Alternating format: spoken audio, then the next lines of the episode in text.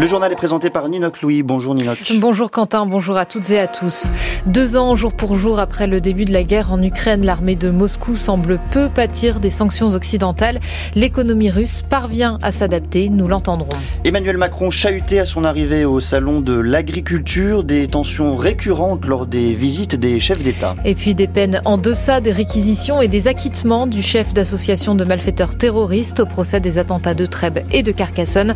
On y revient dans ce journal. modello. Ursula von der Leyen salue à Kiev la résistance du peuple ukrainien. La présidente de la Commission européenne en visite surprise dans le pays, tout comme le premier ministre canadien Justin Trudeau. Deux ans, jour pour jour, après le début de la guerre, le ministre de la Défense russe s'est lui rendu sur le front aux côtés des troupes de Moscou qui progressent ces dernières semaines. Malgré les sanctions européennes, les États-Unis viennent d'en adopter de nouvelles. L'armée russe ne semble pas souffrir de pénurie d'armes ou d'équipements.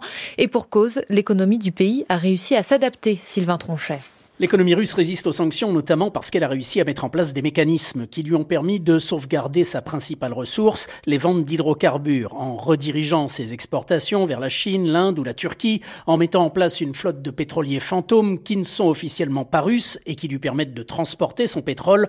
Moscou a sauvegardé ses recettes. En puisant dans ses réserves, en prenant des mesures de choc, le gouvernement russe a donc atténué l'impact des sanctions à court terme, estime l'économiste Alexandra Prokopenko, ancienne conseillère à la Banque centrale russe. L'économie russe est une grosse bête, donc difficile à abattre. Il faut se préparer à un combat sur le long terme. Les experts militaires avec qui je parle disent que les 12 à 18 prochains mois seront décisifs pour l'Ukraine. Malheureusement, je n'ai pas de bonnes nouvelles pour les 12 à 18 prochains mois. L'économie russe résistera, même si elle est sanctionnée comme l'Iran ou la Corée du Nord.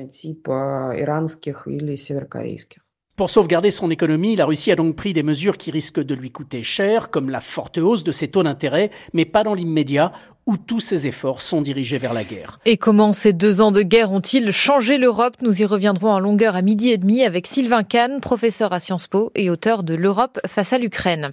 Le salon de l'agriculture démarre à l'instant. Dans l'agitation, des manifestants ont forcé les grilles peu après 8 heures du matin pour entrer dans le parc des expositions de la porte de Versailles. Au moment de l'arrivée d'Emmanuel Macron, agriculteurs et forces de l'ordre se sont aussi affrontés à l'extérieur. Un début de salon sous haute tension, donc pour le chef de l'État qui s'y attendait après avoir été contraint d'annuler le grand débat prévu aujourd'hui sous la pression des syndicats agricoles opposés à la participation du mouvement écologiste des soulèvements de la terre. Rosalie Lafarge, les visites présidentielles au salon de l'agriculture sont régulièrement chahutées. L'année dernière, un militant reproche à Emmanuel Macron son inaction sur le climat. C'est nos vies qui sont en jeu, on ne peut plus demander gentiment, monsieur. Entendez ça. En 2016, François Hollande avance sous les huées. Huit ans plus tôt, Nicolas Sarkozy s'emporte face à un visiteur qui refuse sa poignée de main. Ces dernières années l'ont montré, la venue du président au salon peut être animée. Quand on va au-devant des Français, il y, a, il y a ce risque. Insuffisant pour enlever à l'événement son caractère désormais incontournable, relève le politologue chargé d'enseignement à Sciences Po Aix-en-Provence, Eddie Fougier. C'est devenu euh, un grand symbole et l'un des moments où euh, le président va au-devant aussi des Français. Et donc, une sorte de rencontre avec les Français et puis une certaine idée de la France aussi, euh, une France rurale, une France un petit peu nostalgique, la France d'avant.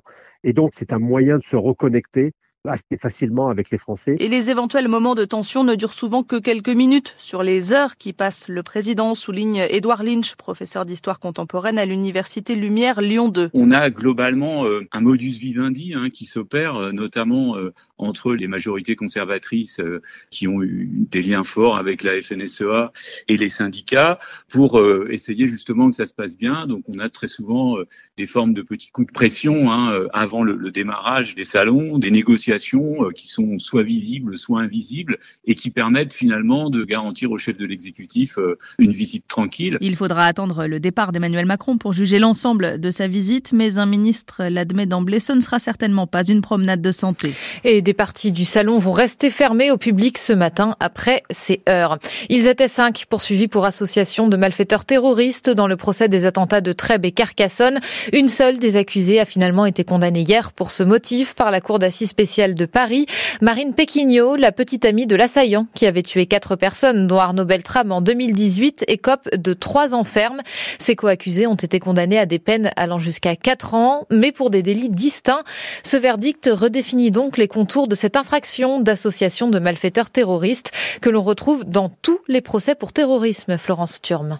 Un dossier emblématique des limites à poser à l'association de malfaiteurs terroristes, cette infraction fourre-tout, voire poubelle, avait plaidé l'une des avocates de la défense, Emmanuel Franck. Et c'est en quelque sorte ce qu'a fait la Cour d'assises spéciale en acquittant de cette infraction quatre des accusés jugés pour AMT. Ils sont condamnés en revanche pour des délits connexes, provocation à un acte de terrorisme ou encore détention d'armes. C'est le cas de Samir Manaa, contre qui l'accusation avait requis dix ans de réclusion criminelle pour avoir avoir accompagné Radouane Lagdim acheter le couteau de chasse utilisé pour tuer le lieutenant-colonel Beltram.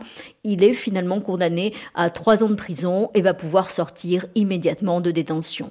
Un verdict accueilli dans un silence de plomb par les victimes et les familles de victimes. Certaines ont quitté la salle en pleurs dans l'incompréhension de la décision de la Cour.